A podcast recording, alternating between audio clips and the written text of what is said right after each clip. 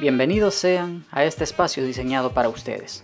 Soy Oscar Jiménez, arquitecto, diseñador y creador de este podcast, denominado INDBJ Arquitectura. INDBJ Arquitectura, una producción especializada en arquitectura, arte, diseño y dibujo, que nace bajo el único objetivo de ser un espacio de educación y entretenimiento. Educación y entretenimiento. Así que te recomiendo que no te vayas. Ponte tus audífonos para disfrutar mejor el audio y no menos importante, abre tu mente. Iniciemos. Hola mis apreciados consumidores del ruido arquitectónico y del dibujo. Les doy la bienvenida al cuarto episodio de la serie Arquitectura después de los 2000. En esta ocasión te voy a compartir el capítulo denominado de escuadras, escalímetros y un compás. Así que sin comerciales de por medio, escucha lo siguiente. Cuando estaba pensando en mi siguiente podcast y se cruzó por mi mente el tema del cual le voy a hablar en esta ocasión, creí que había cometido un error, ya que pensé en considerar que este debió haber sido el capítulo por el cual debía empezar la serie tomando en cuenta el orden cronológico en que ocurrieron las cosas. Y es que sucede que cuando hablas acerca de historias o vivencias de tu profesión, por obvias razones el paso por la universidad debería ser lo primero en contar, porque es algo así como la representación de la semilla que se planta y luego germina. Pero he comprendido que hubiese sido importante hacerlo así solamente si los capítulos anteriores hubiesen tenido la necesidad de contar con un hilo conductor que los amarrase. Pero ya que he tenido la dicha que cada uno de ellos no dejaba nada suelto o que dependiera de otra historia para entenderlo, por lo tanto creo que he salido librado de esta. Y es que en este capítulo es muy especial para mí, ya que quiero ser muy sincero, ya que la nostalgia que experimento al hablar sobre la época universitaria es muy fuerte. Esa vivencia única de mis inicios en la arquitectura me trae recuerdos muy bonitos, las imágenes que recorren mi mente con este tema son muy especiales. Espero que más de uno de ustedes les haga sentir lo mismo y a la vez les transmita buenas vibras, ya que todo aquello que nos hace recordar la juventud y que nos alimenta por dentro nos convierte en mejores personas, nos ayuda a no elevar los pies de la tierra y a saber de dónde venimos. Nunca olvidar, por supuesto, el camino que hemos recorrido en nuestra vida para llegar a ser lo que ahora somos. Bueno, y habiéndome extendido un poco a nivel introductorio, entremos de lleno en el tema. Así como cuando fuimos niños y tus padres te compraron tu primer carrito o tu primera muñeca, y la emoción que sentiste al abrir ese regalo de Navidad o de cumpleaños. El estudiante de arquitectura no podría negar que sintió lo mismo al adquirir sus primeros instrumentos o herramientas de dibujo técnico, todos aquellos que te acompañaron a lo largo de tu carrera, esa pesada carga en tu mochila de bicho raro, llena de cosas que te diferenciaba de estudiantes de otras carreras y que ocasionaba en las personas que te viesen con una enorme curiosidad en la calle, en el bus o incluso dentro de la universidad. Eso que te convertía casi en un alienígena ante los demás. Ese eras tú estudiante de arquitectura, plagado de herramientas de dibujo que solamente tú sabías para qué servían. ¿O me vas a negar que en repetidas ocasiones tuviste que explicarle a algún curioso para qué servía tu escalímetro o tu regla T? En mi caso, que no venía de cursar un bachillerato técnico especializado en arquitectura como muchos de mis colegas que estudiaron en la capital desde pequeños, sino más bien que mi contacto educativo con esta bonita profesión inició hasta la universidad. La experiencia de compra y uso de instrumentos de dibujo técnico me llegó después de recibir la primera clase de dibujo. Fue la primera semana y yo no evito estrenándome en la Universidad Politécnica del Salvador. Cuando el arquitecto encargado de la materia, luego de dar una introducción sobre los temas a cubrir en el ciclo, dijo, bueno, aquí les entrego en sus manos el listado de materiales e instrumentos que vamos a utilizar. Ese fue para mí uno de esos momentos confusos que cuando te recuerdas de ellos te dan risa. Y es que aún tengo grabada la expresión de mi rostro, dando lectura a ese extenso listado de cosas y ese enorme signo interrogativo sobre mi cabeza que crecía cada vez que más al enterarme que poco conocía sobre la carrera. Nombres como papel ledger, escalímetro, escuadras, regla T, rapidograph, tinta china, papel vegetal, curvas flexibles, Leroy, portaminas universal, afilaminas, transportador, plantilla de borrar, plantilla de letras. No más, por favor. Apenas pude mencionarles lo que quizá en su momento eran para mí objeto de ignorancia total. Apenas si podía pronunciar su nombre, y mucho menos saber para qué servía cada uno de ellos. Recuerdo claramente que al final de esa clase nos habíamos quedado todos analizando dicho listado. Dentro del grupo de mis nuevos compañeros había ya varios con experiencia incluso de su uso, y me refiero a los que mencioné anteriormente, que habían tenido la ventaja de estudiar su bachillerato especializado en la carrera. No olvido escucharlos alardear como cualquier adolescente que desea sobresalir, mencionando por ejemplo cuáles marcas eran las mejores, en las cuales resonaban algunas como Edding, Prismacolor, Pelican, Artline, otros explicando de forma casi filosófica la eterna rivalidad de Stadler versus Rotring. En la esquina, otros conversando con bases o grosores de papel, elevando al nivel máximo los rapidógrafos Coinor, del por qué usar minas duras de la gama H para trazos iniciales y minas suaves gama B para definir, de plumones o marcadores de base alcohol. En fin, todo eso para mí era abrumador y desconocido. Les confieso que trataba con gran esfuerzo no parecer un idiota ignorante y poner mi cara de sé de lo que hablas. En serio, les digo sin vergüenza alguna que mi ignorancia al respecto era casi total. Al leer dentro del listado papel layer, me acerqué donde mi compañero que se había sentado a la par mía y que me había comentado tener experiencia en estas cosas y le dije, ¿podrías decirme cuál es este papel? señalándolo con el dedo sobre el listado. Fue algo que considero le ocasionó mucha gracia al notar el gesto que se dibujó en su rostro, pero que con gran astucia pudo disimular y con gran empatía procedió a explicarme con la paciencia de un padre que educa a su hijo cuál era el papel y para qué lo utilizaríamos. Creo sinceramente que en todo lugar siempre nos encontramos a una persona que se vuelve empática con nosotros, y créanme que este joven fue uno de ellos, ya que de ahí en adelante se convirtió para mí en un guía a nivel técnico, el cual se tomó el tiempo de explicarme con lujo de detalles cada una de las interrogantes que le manifestaba respecto a los instrumentos de dibujo. Pero sin duda alguna que esa tarde fue una experiencia un poco incómoda para mí. La universidad fue un cambio radical en mi vida, equivale hasta el día de ahora a un tatuaje de recuerdos que no creo poder borrar por más tiempo que pase, ya que como a muchos que vivíamos en un departamento fuera de la capital, nos vimos en la necesidad de cambiar drásticamente nuestro estilo de vida. En mi caso que tuve que emigrar de mi ciudad natal, Chalatenango, hacia la capital San Salvador a mis 16 años, tuve que acostumbrarme a viajar a diario en buses y microbuses, lo cual no hacía muy seguido hasta en ese momento. Madrugar y levantarme a las 4 y 30 de la mañana cuando tenía clases temprano, lo cual tampoco estaba acostumbrado a hacerlo, era en ese momento algo cercano a la tortura. Pero cabe recalcar que tuve sin lugar a dudas una ventaja grande en comparación con otros amigos, la cual fue que yo sí tenía familiares en San Salvador, quienes con una amabilidad envidiable me recibieron en su casa para que pudiera comenzar a estudiar, en comparación con otros que sus padres les tocó que rentar para ellos un dormitorio o una casa entre varios, o incluso vivir como pupilos, con familias y personas que no conoces, los cuales te ponen una serie de condicionantes y reglas para poder estar ahí. Restricciones como horarios, amistades que puedes llevar y no llevar, horas máximas de llegada a la casa, horas para dejar de hacer ruido o de apagar las luces. En fin, un esclavismo moderno al cual tenías que someterte por el amor a sacar adelante tus estudios. Esta parte, como les mencioné, no la experimenté de primera mano, pero sí tuve muchos amigos a lo largo de la carrera que vivían como ya les describí. Nomás tenías que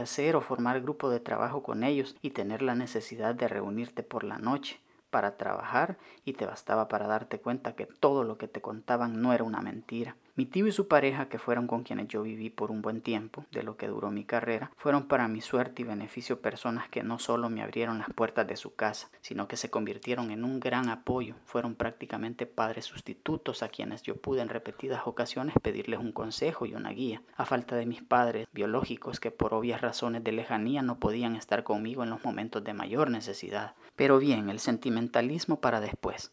Retomando el tema, les cuento que luego de esa primera clase se llegó el primer fin de semana y con ello el día de salir a comprar ese listado enorme de materiales e instrumentos de dibujo. Y yo sentí una mezcla entre emoción y pánico por no saber ni cómo preguntar por cada cosa, sin parecer un completo ignorante, pero como bien les dije ahí tenía mi ayuda. Mi tío me llevó en su vehículo y me guió donde podíamos ir a comprarlos, ya que no conocía yo más que la papelería de mi pueblo. Recuerdo que él me dijo sin titubear, que el mejor lugar para comprar la mayoría era una tienda llamada Diseño. Creo que a estas alturas todos los arquitectos salvadoreños la conocemos. Tenemos alguna historia que contar de ese lugar, ya que hicimos y seguimos haciendo más ricos a sus dueños debido a que un buen porcentaje de nuestro presupuesto estudiantil semanal quedaba ahí. Y es que realmente diseño es hasta la fecha una tienda especializada en la venta de productos de arte y diseño y arquitectura, en donde podías encontrar desde una mina de grafito hasta una mesa de dibujo de aspecto muy moderno. Recuerdo visitamos la sucursal que estaba contigua a la Universidad Centroamericana en la Plaza del Sol. Al entrar y sentir ese aroma bien particular me quedé asombrado los estantes repletos de materiales muy coloridos y un sinfín de instrumentos que eran, como les repito, para mí desconocidos. Me sentía como niño en dulcería, ya que a pesar de no saber para qué servían la mayoría de cosas que vendían, la curiosidad y mi pasión por el dibujo no dejaba que las cosas pasaran inadvertidas. Trataba mentalmente y por lógica de deducir para qué se utilizaban algunas cosas. Pero sin temor a equivocarme, el momento más bochornoso para mí fue cuando ya habíamos con la asesoría de mi tío y un vendedor elegido todo y era momento de pasar a caja. Yo no tenía la más mínima idea del precio de cada artículo, y mi tío, como buen cómplice, no me advirtió sobre los elevados precios, y se limitó a respetar de la manera más amena posible el listado proporcionado. Realmente no recuerdo la cantidad total exacta que se pagó ese día en mis materiales y equipos, pero sí superaba en gran medida mi presupuesto, ya que yo le había pedido a mis padres eran, recuerdo que 100 colones, lo cual según mis estúpidas cuentas hasta me sobraría para comprarme algo de mi gusto. Y en realidad a la hora de aportar con esos 100 colones, con gran esfuerzo representaron a lo mucho un 40% de la factura total. Por lo tanto, ya pueden asumir que mi tío fue quien con total entrega hacia mí cubrió el resto del dinero. Yo me sentía sumamente apenado, ya que no había sabido al menos calcular cuánto podría costarme todo, aunque definitivamente hubiese sido para mí imposible hacerlo al tener tanto desconocimiento del tema. Es más, no sé si mis padres inclusive hubiesen podido darme tanto dinero para esa lista. Sin duda alguna que debo gran parte de mi carrera a mi familia. Ellos son en conjunto y fueron, con sus carencias y dificultades, el mejor apoyo que un estudiante necesita. Recuerdo salir de ese lugar con varias bolsas blancas con el logo de la tienda impreso en ellas y la emoción que describí al principio de este podcast estaba por iniciar, ya que no aguantaba por llegar a casa y sacar de sus envoltorios cada instrumento y comenzar a tirar mi ignorancia por un décimo piso para que muriera lo más pronto posible. Saqué todo de las bolsas y extendí sobre la cama de una forma bien ordenada, tanto que parecía una exposición de objetos. Eso no se borra de mi mente. Comencé a curiosear cada cosa y no aguantaba porque se llegara a la siguiente clase y que el catedrático nos enseñara a usar cada una de ellos. El portaminas universal me parecía de las cosas más increíbles y el cual aún conservo en perfectas condiciones. No sé si me creerán, pero aún es funcional y es el que utilizo cuando me dispongo a realizar algún dibujo a lápiz. El modelo es un Rotin 3000 de 2 milímetros, el cual aloja algo que jamás había visto, una mina de grafito para mi sorpresa en extremo gruesa, ya que estaba acostumbrado a solo manipular las clásicas minas de 0.5 milímetros. Y no se diga la admiración de ver el funcionamiento del famoso filaminas, que tiene la misma función de cualquier sacapuntas común, pero con la diferencia que es sobre una mina de al menos 2 milímetros. El juego de escuadras adquirido por primera vez eran unas de marca Stadler, que realmente me salieron un poco defectuosas, de material bastante quebradizo, pero tenían algo especial que no tenían la más mínima idea de para qué servía. Bueno, es más, creo que al principio lo pasé desapercibido, estoy hablando del bisel, esa pequeña muesca o hendidura que tienen a lo largo de su longitud y que hasta después de mucho tiempo supe para qué servía, ya que pasé noches eternas manchando mis planos con tinta que se corría por debajo de la escuadra por estarla utilizando del lado incorrecto. Un punto menos para mí. Les confieso que cuando aprendí a usar de forma más práctica las escuadras y combinarlas para sacar ángulos que por sí solas no tienen, me quedé sumamente sorprendido. Pasaba mucho tiempo practicando hasta poder memorizar la posición para poder hacer esos isométricos tan complicados que eran parte de las prácticas de dibujo. Pero no quiero dejar de hablarles de los rapidógrafos, ya que me parecen de lo más interesante toda la ingeniería que hay detrás de ese pequeño instrumento toda la mística para aprender a usarlos de forma correcta. No sé si recordarán que tenían que mantenerlos en un ángulo específico sobre el papel para que el entintado saliera con lo que denominábamos como calidad de línea, por sobre todo para evitar dañar la punta, que mientras más fino su trazo, más delicado era. Su limpieza era sinceramente como un reto, algo similar a una técnica milenaria que tenías que aprender a dominar, ya que si cometías un pequeño error, este te salía carísimo. Al principio usé un líquido solvente especial para tinta china, el cual ayudaba a que la limpieza fuese más rápida, pero cuando descubrí que con simple agua y más tiempo obtenía los mismos resultados, opté por ya no comprar ese solvente. Mi mayor miedo llegaba cuando debía de sacar lo que denominábamos como el punto, que no era más que ese delgado filamento de diferentes anchos, pero no mayor que el grueso de un cabello, el cual era encargado de dar el grosor al trazo. Esa parte era de miedo,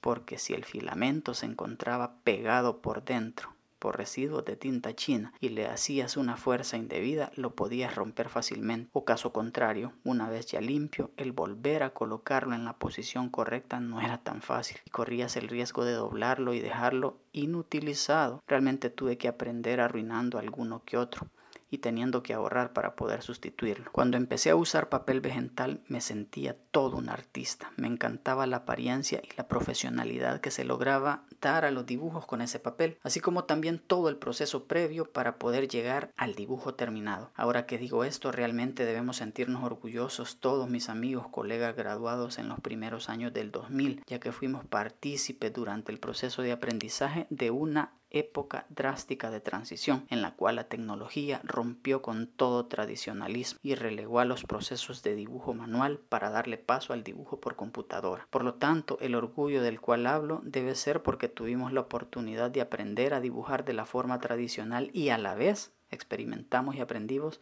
la nueva forma de hacer las cosas. Recuerdo que un catedrático nos metía el temor terrible a cada instante sobre la importancia de aprender a hacerlo de forma manual a pesar de que el PC estaba ya abriéndose paso en el ámbito y nos decía las siguientes palabras. ¿Qué va a pasar cuando tengan un cliente y se vaya la luz? Y si ustedes no pueden dibujar a mano, se van a quedar sin presentarle una propuesta. En ese momento, pues al menos yo sí le daba la razón y decía, sí, este señor es un crack, ya que nos impulsaba a aprender la forma artesanal. Ahora que vivimos en una época totalmente digital, en donde contamos con una amplia gama de software con tecnología CAD y BIM, me doy cuenta que el apocalipsis que él nos describía no era tan catastrófico, porque difícilmente te quedarás sin energía eléctrica por muchos días, a tal grado de paralizar tu trabajo. Pero realmente aprecio que nos haya transmitido esa filosofía, porque no me dejarán mentir los jóvenes estudiantes actuales que ahora la exigencia para desarrollar habilidades técnicas de dibujo de forma manual ya no es tan importante ni exigible como lo era hace muchos años. Ya no tiene el mismo peso y es que también hay que ser sinceros en algo que tampoco es culpa de los jóvenes, ya que es cierto que si no te exigieron y tampoco te enseñaron tus catedráticos por razones de diseño de tu pensum,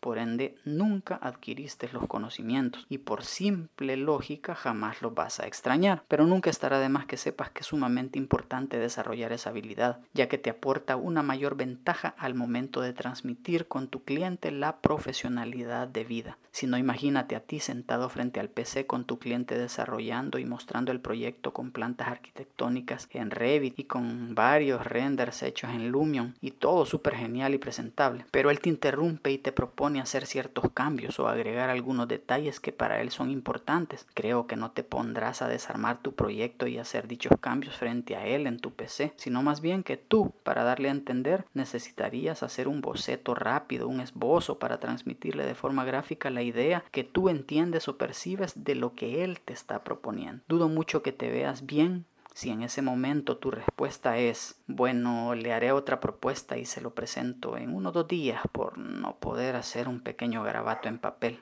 entonces te debería bastar con sacar un lápiz, unos cuantos plumones y una hoja de papel para mostrarle frente a los ojos de tu cliente y con total profesionalismo las ideas en mención. Debes por ende entender que el grafismo es o debería ser el lenguaje principal que como arquitecto deberías dominar. Al final de todo, esto que te he comentado verás que cuando estés ejerciendo tu carrera y dependiendo del rubro principal al que te dediques o te especialices, esto te servirá o no. Pueda que te quedes trabajando en una oficina constructora, pueda que te dediques a construir de forma independiente, puede que solo seas un diseñador de escritorio o quién sabe si puedes llegar a ser el próximo Gaudí o Legorreta, pero sin importar el destino al cual tú mismo te lleves, la experiencia de lo aprendido durante tus estudios serán la base principal para que tu desempeño profesional sea mediocre o sobresaliente. Mis amigos y colegas, Vamos a dejarlo hasta aquí porque como les dije en mi anterior capítulo, el cual les recomiendo escuchen, iré a abrir mi oficina virtual y comenzaré a trabajar en todas mis redes sociales para intentar llegar a más personas, poder mostrarles lo que puedo hacer. Ha sido un gusto compartirles otra vivencia de mi vida y creo que si llegaste hasta aquí es porque en algo te identificaste, ya que mira que la vida del estudiante de arquitectura, al menos en El Salvador, tiene muchas coincidencias y pocas diferencias. Quiérense y cuídense en exceso.